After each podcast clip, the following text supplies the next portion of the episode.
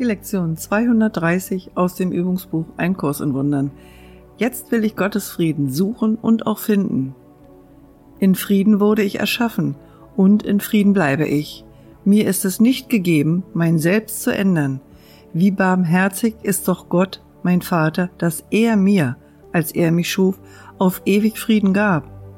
Jetzt bitte ich nur darum, das zu sein, was ich bin. Und kann mir dies verweigert werden, wenn es auf ewig wahr ist? Vater, ich suche den Frieden, den du mir bei meiner Schöpfung als den meinen gabst.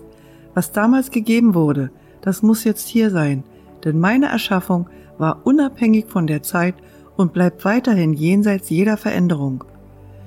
Der Frieden, in dem dein Sohn in deinen Geist geboren wurde, leuchtet dort unverändert. Ich bin, wie du mich schufst. Ich brauche dich nur anzurufen, um den Frieden, den du gegeben hast, zu finden. Dein Wille ist es, der ihn deinen Sohn gab.